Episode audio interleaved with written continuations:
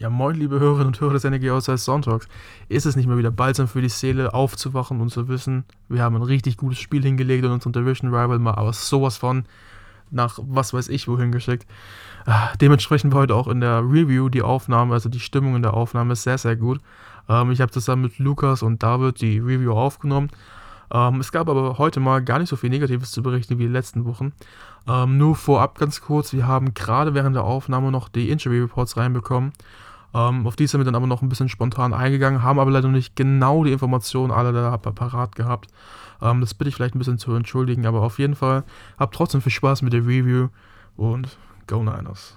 Herzlich willkommen zu einer neuen Episode des Niner Empire Germany Outside Zone Talks, deinem deutschsprachigen 49ers Podcast. Viel Spaß beim Hören und Go Niners!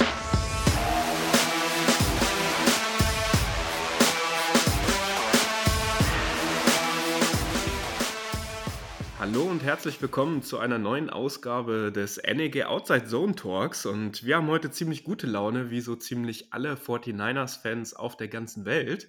Und ähm, wir möchten einfach nach diesem Monday Night Game gegen die Los Angeles Rams, der 31 zu 10 Sieg, heute nochmal ein bisschen über das Spiel sprechen. Und das mache ich nicht alleine, sondern der Moritz ist mit am Start.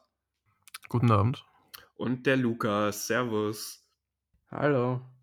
Ja, das war nicht nur der, naja, sagen wir es so, der heiß ersehnte, wirklich deutliche Sieg, den wir uns von den 49ers gewünscht haben. Es war vor allen Dingen auch der erste Heimsieg seit über einem Jahr. Ne, der letzte Heimsieg im Levi's Stadium war im Oktober 2020.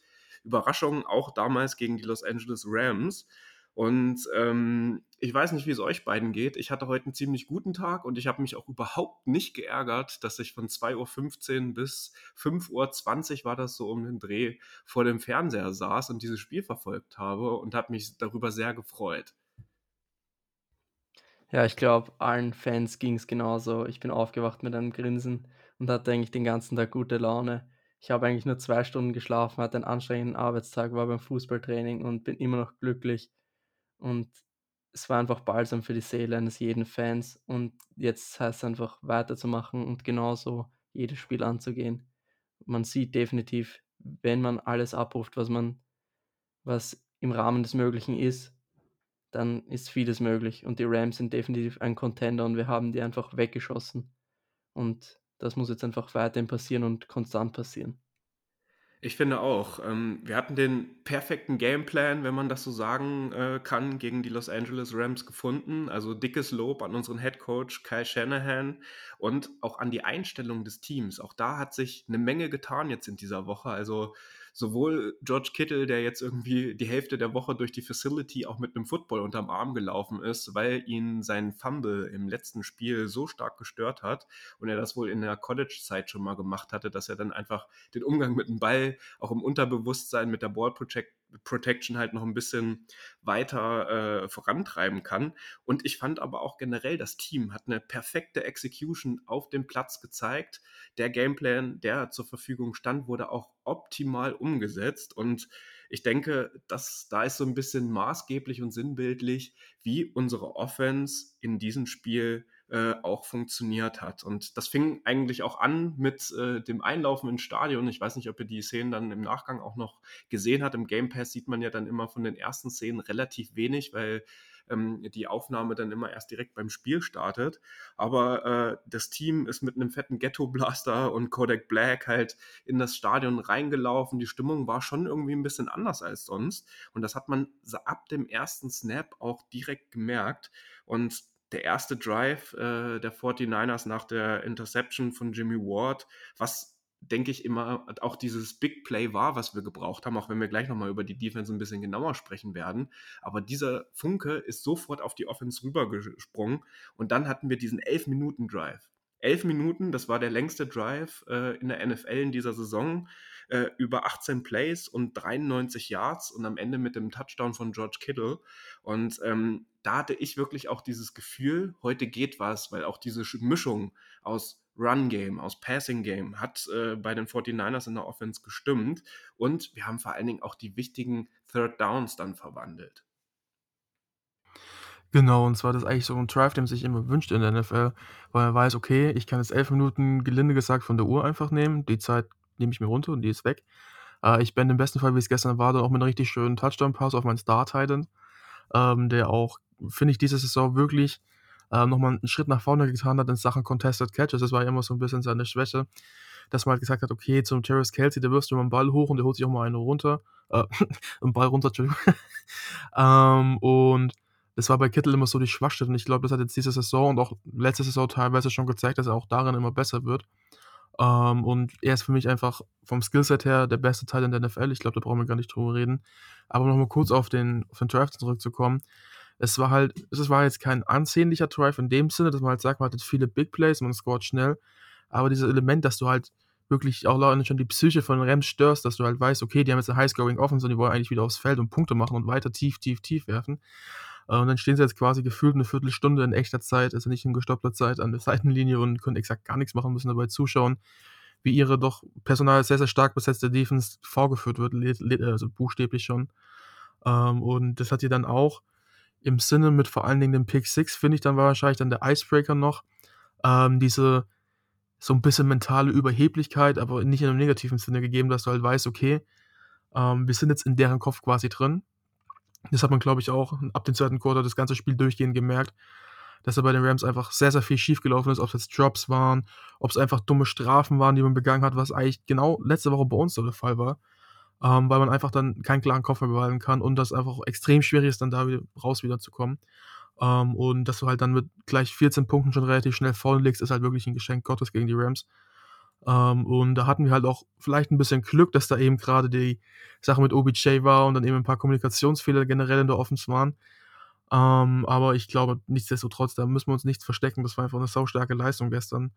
Ähm, und das war einfach, wie du es gerade gesagt hast, der perfekte Weg, so ein Spiel zu starten. Mit diesem 11 Minuten Drive. Wenn wir uns die Offense äh, im ganzen Spiel mal anschauen, sind wir insgesamt auf 335 Total Yards gekommen. Wir hatten 20 First Downs, hatten äh, 8 von 14 Third Downs, die wir verwandelt haben. Dann diesen, wie ich fand, auch sehr wichtigen äh, Fourth Down, äh, der dann im Endeffekt auch zu dem Touchdown, zu dem zweiten Touchdown von Debo Samuel äh, geführt hat. Das ist ja auch nochmal eine Entscheidung, oder eine Sache, die in der Vergangenheit immer wieder ein Kai Shanahan gelastet hat, dass er da vielleicht ein bisschen zu konservativ agiert hat. Wir waren, ich glaube, äh, Rams 45 Yard Linie, 40 Yard vielleicht äh, bei dem Fourth Down und ähm, haben dann im Endeffekt den Touchdown gemacht. Statistisch gesehen äh, wird da öfter gepantet in der NFL. Wir hatten 5,2 Yards per Play, 179 Passing Yards, 156 Rushing, ist also auch der Gameplan an der Stelle aufgegangen. Ich weiß nicht, ob ihr das mitbekommen hattet. Kai Shanahan hatte auch direkt vor dem Spiel gesagt, dass er so mit 40 Rushes in dieses Spiel reingehen will, damit es halt nicht zu eindimensional wird. Am Ende waren es, glaube ich, 43 oder 44 Rushes, also es ist genau aufgegangen. Und äh, du hast auch gerade ähm, Kittel nochmal hervorgehoben. Ich weiß nicht, ob ihr das gesehen habt, äh, die äh, unser Run-Blocking. Das hat ja gestern wieder wirklich à la Bonheur funktioniert. Und da ist vielleicht auch nicht nur George Kittle hervorzuheben, auch wenn man sich dann immer mal anguckt, wie dann teilweise gedouble-teamed wurde. Als er den Pancake gegen Von Miller gemacht hat, ähm, ist ihm ja auch noch Juice zu Hilfe gekommen. Aber selbst ähm, jetzt äh, äh, Trent Williams und Jeff Wilson haben da ihren Job gemacht und das hat gestern echt ultra gut funktioniert. Und wer sich die Instagram-Seite von äh, Brian Baldinger auch mal ab und zu anguckt, der auch so NFL äh, Analysen fährt und immer mal wieder sich die Plays ein bisschen genauer anguckt, äh, wie denn überhaupt jetzt äh, die Spielzüge zustande gekommen sind, der hat das auch nochmal extrem hervorgehoben. Und an dieser Stelle, und äh, ich glaube, da wird mir Moritz auch gleich beipflichten, ähm, würde ich auch gerne nochmal die Rolle von Daniel Brunskill hervorheben. Gerade äh, bei diesen wichtigen Third Downs, die wir dann über die Mitte auf George Kittle hatten, hat er das ein oder andere Mal keinen äh, geringeren als Aaron Donald halt wirklich auch von der Pocket ferngehalten und das mit einer ultra guten Technik und äh, hat da wirklich wieder mal, muss man sagen, sehr, sehr gut ausgesehen. Da kann ich dir definitiv nur zustimmen. Also, er ist eigentlich immer noch so ein bisschen, ich sag's mal, die Schwachstelle, weil er halt einfach von unseren Free Interior Linemen ähm, dann doch so ein bisschen der Hinterherhängste ist. Ich glaube, Laken Tomlinson ist ein Top 7, Top 5 Guard in der NFL. Diese Saison zumindest laut PFF. Ähm, unser Center spielt auch wirklich eine sehr, sehr gute Saison. Alex Mack, fast den Namen vergessen. Ähm, und Brunskill, der hängt halt da immer so ein bisschen hinterher, vor allen Dingen auch in den Medien. Ähm, und er hat halt auch leider mal ein, zwei Fucker-Plays, sage ich jetzt einfach mal, ähm, wo halt wirklich dann mal einen dummen Pass-Rush-Move zulässt, zum Beispiel auch im Run. Da war auch gestern das ein oder andere Play dabei. Ähm, aber das ist auch verständlich, wenn du gegen Aaron Donald spielst. Und ich habe es gestern schon noch einem Kumpel geschrieben, mit dem ich zusammen früher O-Line gespielt habe. Ähm, ich glaube einfach, dass es auch für ihn ein extremer Vorteil ist, dass er gegen Aaron Donald spielt, nicht in der Hinsicht, dass er halt, das ein schweres Spiel für ihn ist, sondern in der Hinsicht, dass er halt wirklich gegen Aaron Donald nicht irgendwie schlagsig werden kann. Du kannst nicht hingehen und sagen, okay, ich habe den jetzt, ich muss mich jetzt nicht mehr hundertprozentig drauf fokussieren, sondern du musst für Aaron Donald jedes Prozent, äh, jedes Play 100% perfekt deine Technik durchgehen, alles machen, weil du weißt exakt in deinem Kopf drin, wenn ich nur einen kleinen Fehler mache, nimmt er mich komplett auseinander. Um, ähm, und ich glaube, das ist eben gerade bei Brunskill, das war auch bei einem Play, ich glaube, es war sogar das Play, wo auch Kittel diesen Pancake gegen Von Miller hatte mit Shoes zusammen noch im Double Team. Ähm, da hatte er einmal Aaron Donald, der ein bisschen nach Outside rushen wollte, als auf seine Außenschulter äh, mitgenommen und einmal einfach runtergedrückt oder auf den Boden geschmissen. Ich dachte mir auch, okay, das sieht man jetzt bei Aaron Donald auch nicht so oft. Ähm, also das wurde leider ein bisschen wenig gehighlightet für mich. Ähm, aber wie du es gerade generell angesprochen hast, das Run-Blocking hat sehr, sehr gut funktioniert gestern.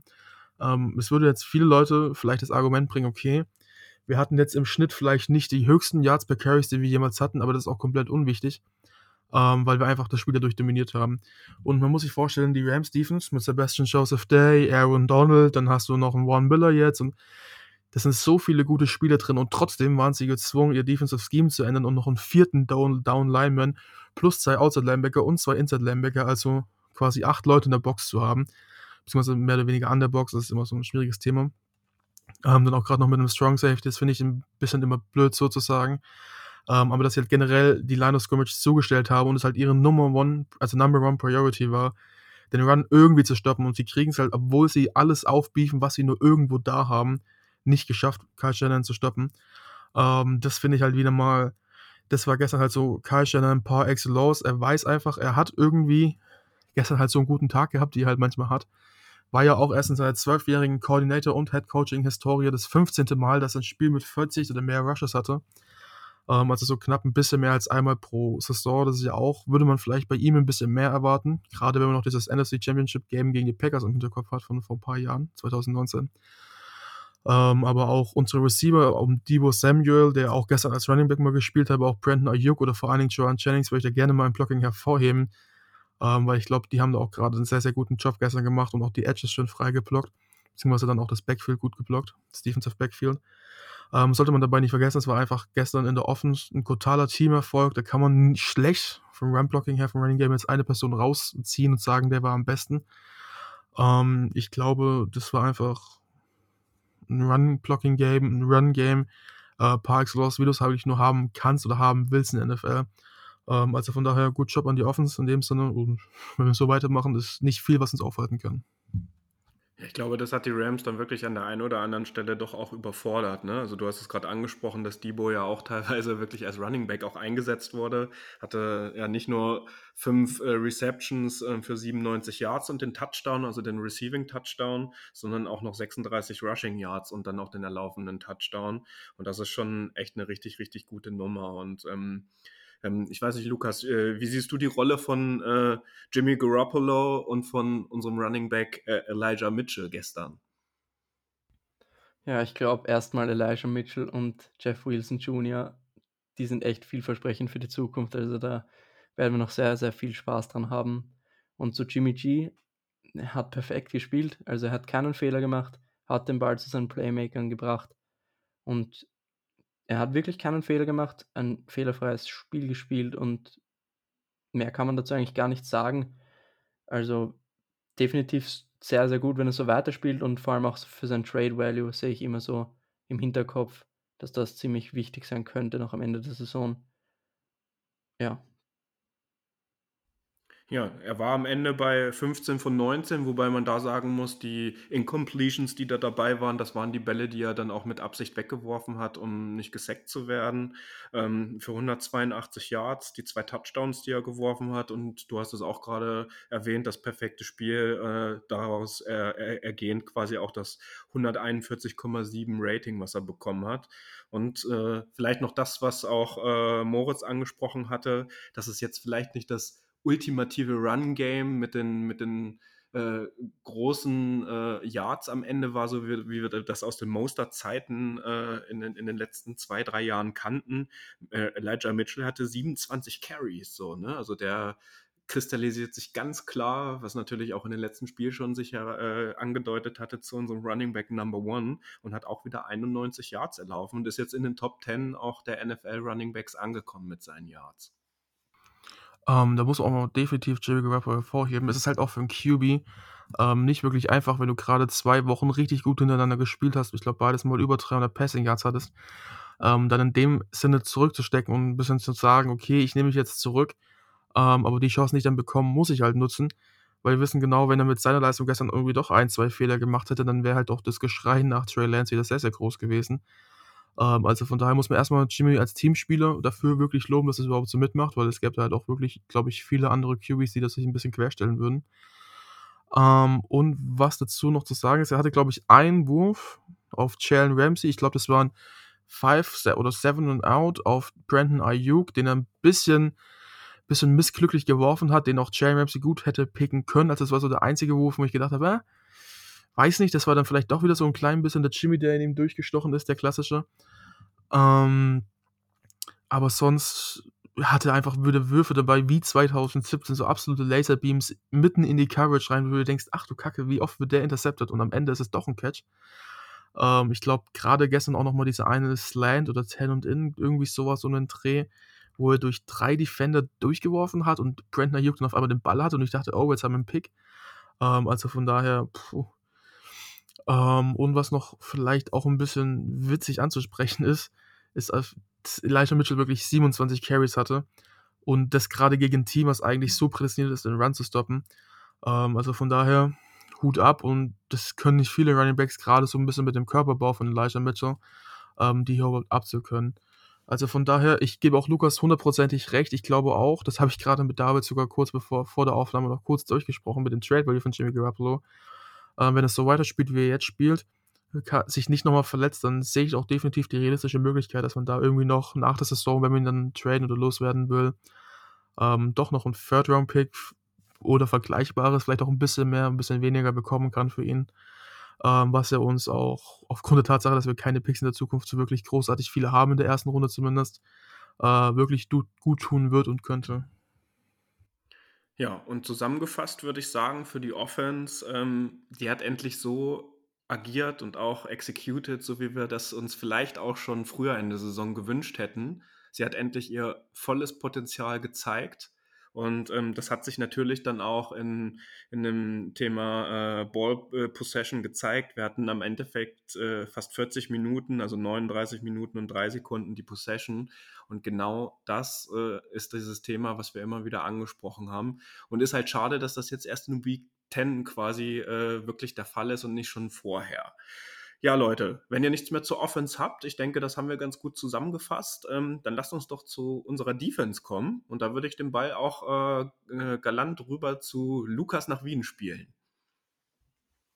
Ja, ich glaube, die Defense hat definitiv besser gespielt als in den letzten Wochen. Ich fand es trotzdem nicht so perfekt, wie es alle dargestellt haben. Der Run wurde nicht ideal gestoppt. Und in den Drives, wo die Rams wirklich marschiert sind, sind sie wirklich easy übers Feld marschiert. Und dann gab es auch ein paar Drops bei, bei Third Down von Cooper Cup und einmal war es Tyler Higby. Und dann auch der Drop der, von Higby, der zu Jimmy Wards Pick 6 führt, war natürlich sehr, sehr glücklich. Aber alles in allem kann man von einem sehr, sehr guten Spiel sprechen. Es wurden eigentlich quasi keine 20 plus Plays abgegeben. Und ja, der Pass Rush war, finde ich, deutlich zu schwach. Also Bosa hatte vier Pressures insgesamt aber es war auch bei dem Play, wo Stafford die Interception wirft, tief, gar kein Pressure da. Also da muss definitiv ein Schritt nach vorne gemacht werden, um andere Teams zu schlagen. Und wie gesagt, vorher angesprochen, den Run stoppen muss definitiv besser werden. Ich fand trotzdem gut mit Jimmy Ward, der ja äh, mittlerweile unser dienstältester Spieler in der Franchise ist. Äh, der hat in der Tat seine letzte Interception im Jahr 2016 gefangen ist. Also schon fast oder ist eigentlich ganz ziemlich genau fünf Jahre her, dass er eine Interception gefangen hat. Jetzt in diesem Spiel gleich zwei. Und ähm, ich finde trotzdem, äh, was man hervorheben sollte bei dieser Defense, dass genau diese Dinge, die wir auch in der letzten Folge oder in den letzten zwei, drei Folgen immer wieder angeprangert haben, dass es nicht aggressiv genug ist und äh, vor allen Dingen, dass auch die Tacklings nicht so on point waren. Es sind ja in den letzten Spielen immer wieder, äh, egal ob es jetzt Running Backs oder auch äh, Wide Receiver waren, immer wieder verfehlt worden und dann haben sie nochmal ihre 10, 15 Yards nach dem Tackling gemacht. Und ähm, das ist jetzt nicht der Fall gewesen. Also das war wirklich, egal ob das jetzt äh, Al-Sharir war oder ob es Fred Warner war, ähm, das hat ganz anders ausgesehen und äh, viel aggressiver und so, wie wir uns das auch gewünscht hätten. Beim Pass Rush gebe ich dir auch absolut recht. Der war eigentlich nur, wenn man es so sieht, im letzten Quarter vielleicht dann äh, vorhanden, wo die Rams auch mehr natürlich auf ihre äh, Passing Skills dann setzen mussten und der Run komplett aus dem Spiel genommen wurde. Ähm, da ist das ein bisschen zu Geld dann gekommen. Auch Arden Key hat wieder äh, äh mit einem mit schönen Sack äh, quasi auf sich aufmerksam gemacht. Armstead und Bosa waren auch wieder mit dabei.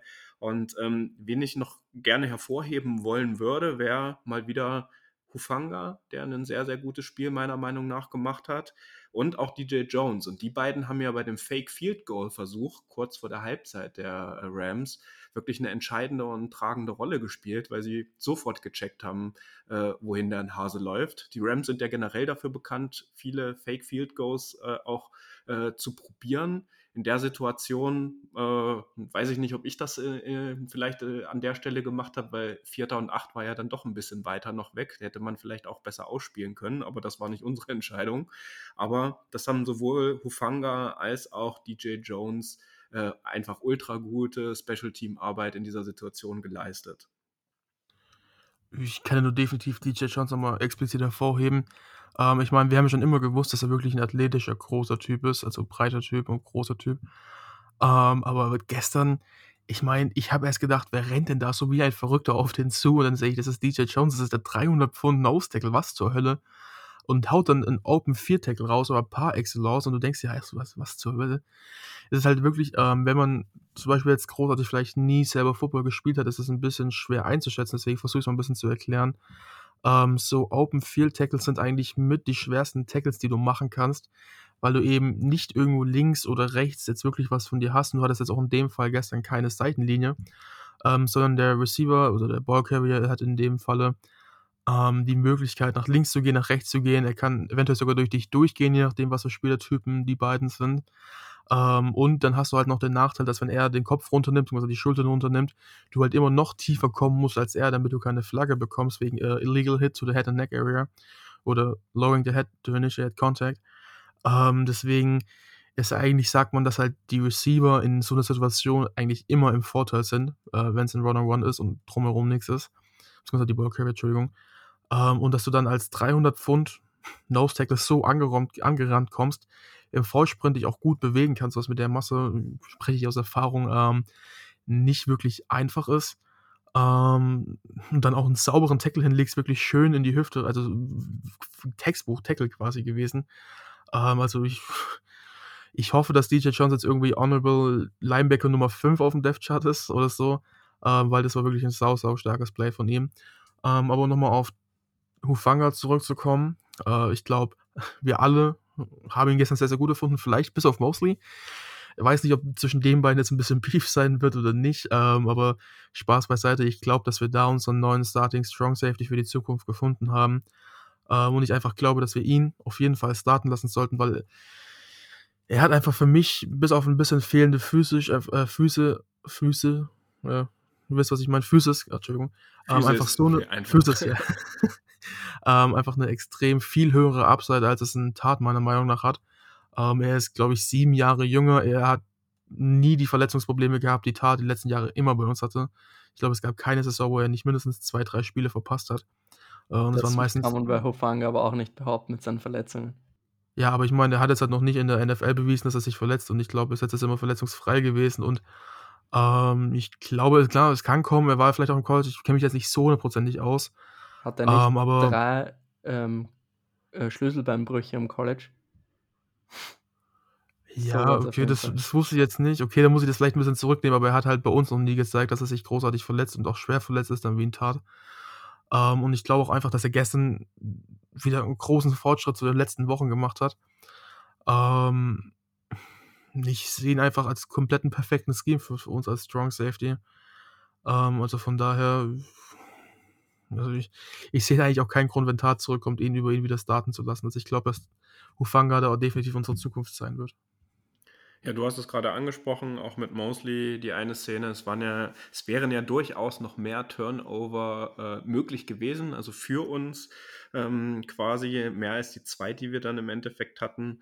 Äh, Mosley hat den Ball eigentlich schon sicher, aber da Hufanga äh, gerade selbst noch quasi mitten im Tackle war, hat er ihm den Ball quasi wieder aus den Händen getackelt, wenn ihr euch dran erinnert. Und ein anderes Ding war bei Mosley auch, dass er es äh, Stafford äh, sowohl den Receiver als auch ihn so leicht überworfen hat, als er mit den Fingern drauf war.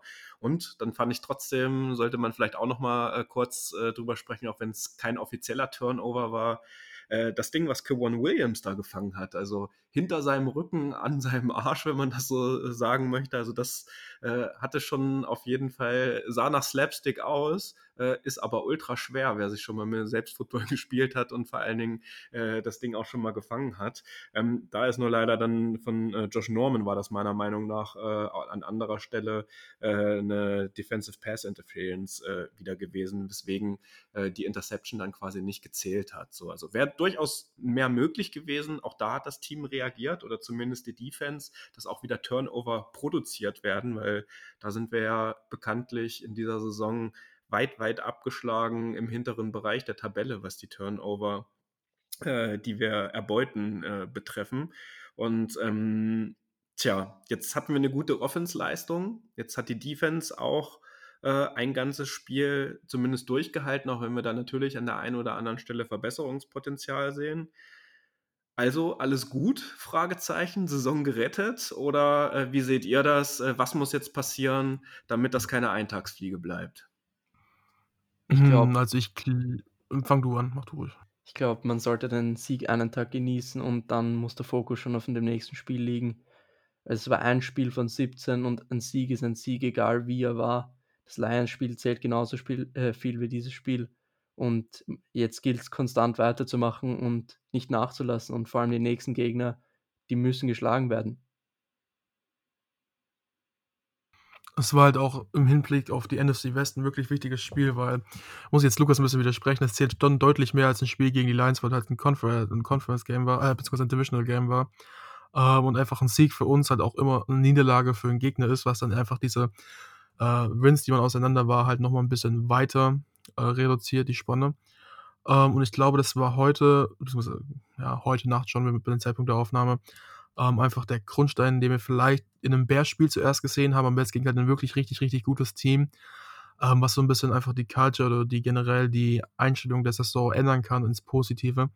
Ähm, aber ich gebe dir definitiv recht, wir haben halt äh, keine Zeit darüber zu feiern, konnten gestern oder beziehungsweise heute, je nachdem, die Zeitverschiebung ist es ein bisschen schwierig, ähm, das ruhig genießen. Äh, aber ab dem nächsten Trainingstag geht es dann wieder weiter. Die, äh, die Vikings rufen schon, beziehungsweise nicht die Vikings, die äh, Jaguars rufen schon, Entschuldigung. Ähm, und da muss man halt einfach, wir haben nicht die Zeit, dass wir irgendein Spiel auf die leichte Kappe nehmen können. Und gerade gegen die Jaguars, das ist, ist, wenn wir noch irgendwo ansatzweise die Chance auf die Playoffs haben wollen, wirklich ein Pflichtsieg, den wir einfahren müssen. Ähm, und da jetzt wieder mit einer Überheblichkeit reinzugehen, wie man es auch ein Stück weit gegen die Cardinals gemacht hat, aufgrund, der, aufgrund des Sieges gegen die Bears, ähm, fände ich einfach wirklich falsch und ich glaube auch, dass es langfristig, äh, beziehungsweise dass es halt dann einfach unsere komplette Saison auf jeden Fall zerstören wird. Ähm, also muss jetzt halt einfach auf dem Boden der Tatsachen bleiben, so hart arbeiten, wie es nur irgendwie geht. Äh, vielleicht sich auch ein bisschen zurückhalten und nicht, das machen wir zum Glück immer ganz gut, sich jetzt wieder als ein großes im Social Media hinstellen, weil es ist immer, finde ich leider immer ein bisschen schlimm, wenn es dann am Ende doch nichts wird. Ähm, aber ich glaube, dass wir auch gerade beim restlichen Schedule, ich meine, ich habe es ja vorhin bei uns intern angesprochen, ähm, dass da jetzt einfach so vier, fünf Spiele dabei sind, die man wirklich gut gewinnen kann. Dann die restlichen eigentlich auch Spiele sind, wo man, ja, okay, das jetzt nicht unbedingt als relativ sicheres Spiel betrachten kann, aber es kann halt in äh, jede Richtung gehen. Und wenn wir es so sehen, dass wir irgendwie auf 9 und 8 mit ein bisschen gut Glück auf 10 und 7 oder 11 und 6 kommen, ähm, dann sind wir da auf jeden Fall irgendwo in Richtung der Wildcard. Und deswegen denke ich mal, dass wir uns da jetzt wirklich hinsetzen müssen und dran arbeiten müssen und auch die Negativität, die wir als Fanbase haben, vielleicht so ein bisschen zurückstecken sollten, weil das bringt halt im Endeffekt eh nichts. Lars? äh, Ich, Lars ich, First, Grüße an die Runde. Der nimmt heute nicht mit auf, aber ich bin und bleibe da trotzdem auch noch ein bisschen skeptisch. Also ich nehme da natürlich ganz viele Dinge mit äh, aus dem letzten Spiel und ähm, ehrlich gesagt bin ich da auch so ein bisschen sauer schon. Ich habe es vorhin schon so ein bisschen angesprochen, sowohl, also vielleicht auch gerade der Offense-Bereich haben wir jetzt endlich aufblitzen lassen, welches Potenzial und was in diesem Team auch drin steckt, äh, dass man halt auch mal ein schwaches bis mittelstarkes Spiel der Defense ähm, dann quasi mit der Offense ausgleichen kann oder zumindest dann sogar noch mithalten kann oder ausbauen kann und so ein Spiel gewinnen kann. Und das jetzt erst in Week 10 äh, zu zeigen, ist mir äh, persönlich einfach viel zu spät.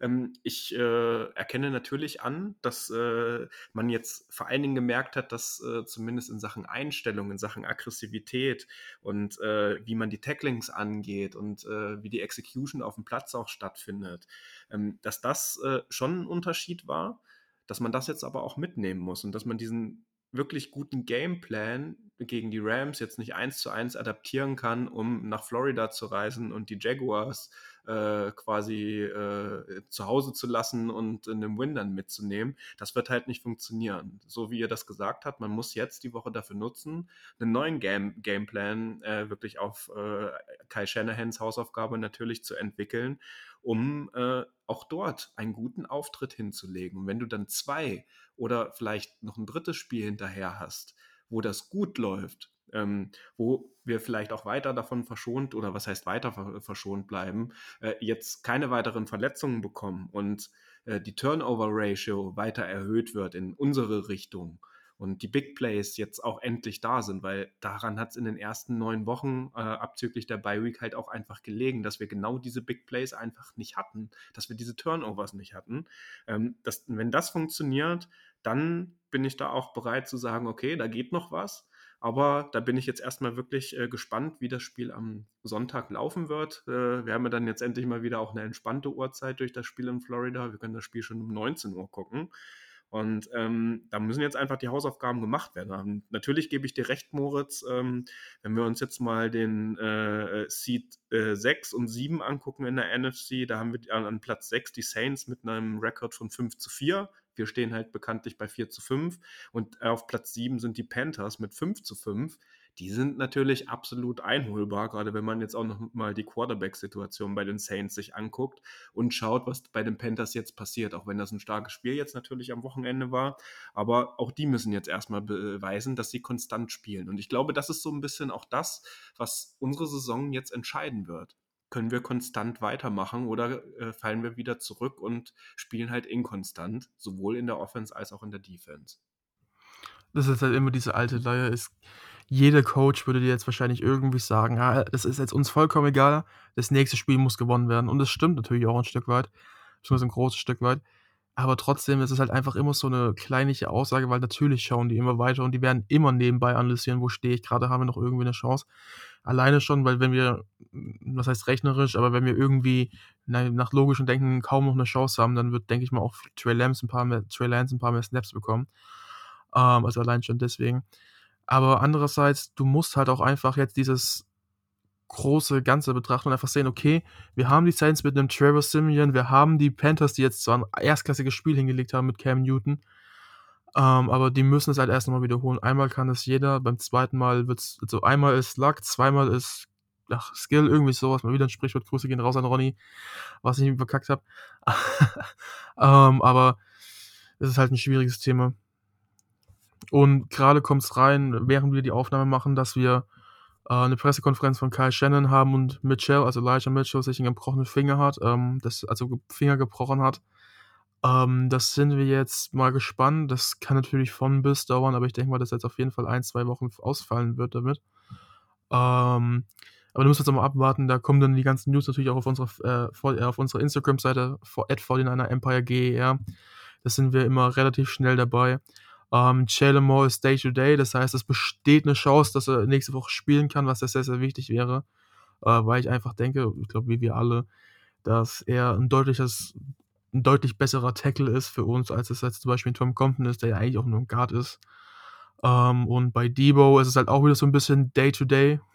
Es ist ein bisschen hektisch gerade, es tut mir leid, aber es ist gerade alles so nebenbei noch, weil die jetzt gerade in dem Moment, wo wir aufnehmen, live ist und Shannon drüber redet und noch nicht mal wirklich die Beatwriter das haben. Ähm, und Debo ist auch Day-to-Day, -Day, aber da würde ich mir jetzt persönlich eher weniger ein bisschen Sorgen machen. Ich glaube, er vielleicht ein bisschen so ist von seinem Spiel gestern. Ähm, also da müssen wir jetzt einfach mal abwarten. Wir haben jetzt zum Glück keine größeren Verletzungen gehabt und wir kriegen ja auch die nächsten Wochen, ich glaube nicht direkt nächste Woche, ähm, Maurice Hurst zurück und einen Trey Greenlaw, ähm, was ja auch, denke ich mal, nochmal ein guter Booster sein wird, gerade im Running Game, äh, gegen das Running Game in der Defense.